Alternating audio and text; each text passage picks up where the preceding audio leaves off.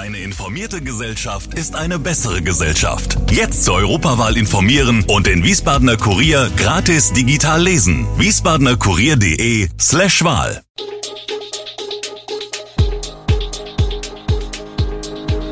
Gude, unser morgendliches News Update. Das Wichtigste aus Wiesbaden für Sie im Überblick.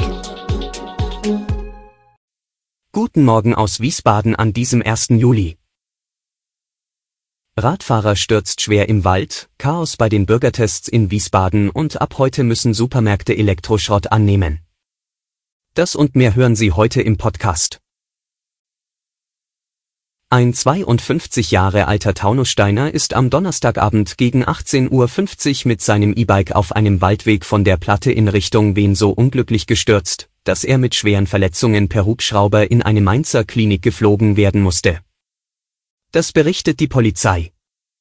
Nach Angaben eines Zeugen geriet der Radfahrer auf dem abschüssigen Waldweg ins Trudeln und stürzte. Trotz Helm erlitt er dabei schwere Kopfverletzungen. Die Unfallstelle war für die Rettungskräfte zunächst schwierig zu erreichen. Daher fiel laut Polizeiangaben auch die Entscheidung, den Verletzten mit einem Hubschrauber auszufliegen. Dies machte wiederum die Suche nach einer geeigneten Landefläche nötig. Der Rettungseinsatz dauerte daher etwa eineinhalb Stunden. Die neuen Regelungen zu den Corona-Bürgertests sorgen für Chaos an den Wiesbadener Teststellen. Was genau in der neuen Testverordnung steht? Manfred Stein vom Deutschen Roten Kreuz weiß es nicht. Viele Fragezeichen sind damit verbunden, sagt er. Und das, obwohl die Verordnung seit Donnerstag gilt.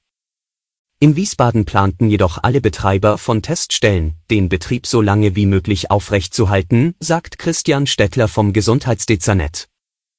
Wie berichtet gibt es kostenlose Tests ab sofort nur noch für Risikogruppen und andere Ausnahmefälle. Für Tests etwa für Familienfeiern, Konzerte oder Treffen mit Menschen ab 60 werden 3 Euro Zuzahlung fällig. Doch Stein sagt, wir machen erstmal weiter wie bisher. Das heißt, frühestens am Freitag soll eine Kasse aufgestellt oder ein Kartenlesegerät installiert werden, damit er die Gebühren kassieren kann. Ich habe keine Ahnung, wie dann abgerechnet wird, sagt Stein am Tag des Inkrafttretens der neuen Regelung. Am 3. Juli ist es soweit, in drei Innenstadtquartieren von Wiesbaden findet der Superblock-Sonntag statt. An diesem Tag werden von 10 bis 20 Uhr in den Bezirken Mitte, Herderstraße, Inneres Dichterviertel und Inneres Rheingauviertel Straßen autofrei. Mehrere Häuserblocks und Straßenzüge werden zu einem sogenannten Superblock zusammengefasst.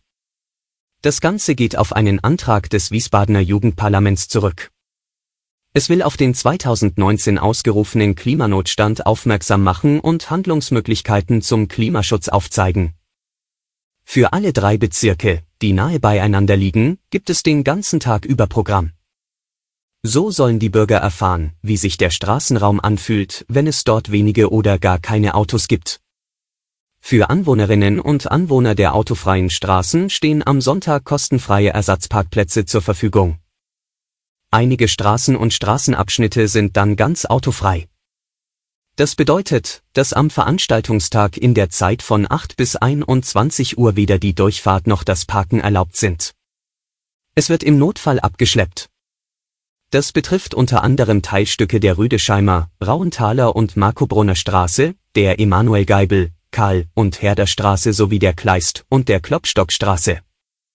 Alle übrigen Straßen im Superblock können wie gewohnt befahren und es dürfen Autos abgestellt werden.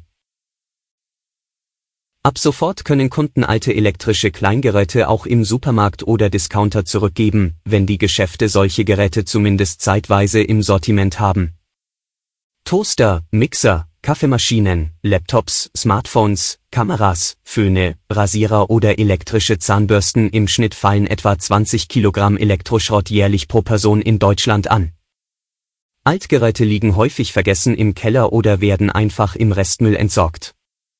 Nur etwa 43 Prozent werden gesammelt und wiederverwertet. Das soll sich ändern, berichtet Bundesumweltministerin Svenja Schulze, SPD. Da in den Kleingeräten oft umweltschädliche Stoffe wie FCKW, Quecksilber oder Blei sowie wertvolle Rohstoffe wie Aluminium enthalten sind, soll mit der Erweiterung der Abgabestellen die Entsorgung erleichtert werden. Vom 1. Juli an können Verbraucher Elektrogeräte unter bestimmten Voraussetzungen auch im Lebensmitteleinzelhandel abgeben, wenn diese zumindest zeitweise Elektrogeräte verkaufen. Das gilt also auch für Discounter.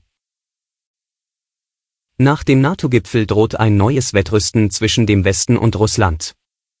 Kreml-Chef Wladimir Putin kündigte an, auf die mögliche Verlegung von NATO-Soldaten nach Finnland selbst mit Truppenverlegungen reagieren zu wollen.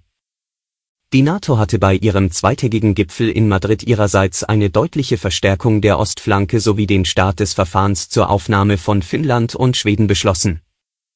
Bundeskanzler Olaf Scholz beschrieb die Sicherheitslage angesichts des russischen Kriegs gegen die Ukraine düster. Durch seine aggressive Politik stellt Russland wieder eine Bedrohung für Europa, für die Allianz dar, sagte der SPD-Politiker am Donnerstag zum Abschluss des Spitzentreffens in der spanischen Hauptstadt.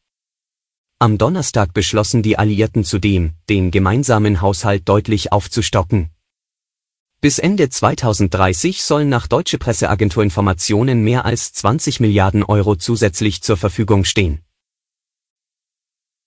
Alle Infos zu diesen Themen und noch viel mehr finden Sie stets aktuell auf wiesbadener-kurier.de. Gude Wiesbaden ist eine Produktion der VRM von Allgemeiner Zeitung, Wiesbadener Kurier, Echo Online und Mittelhessen.de. Redaktion und Produktion die NewsmanagerInnen der VRM. Ihr erreicht uns per Mail an audio.vrm.de.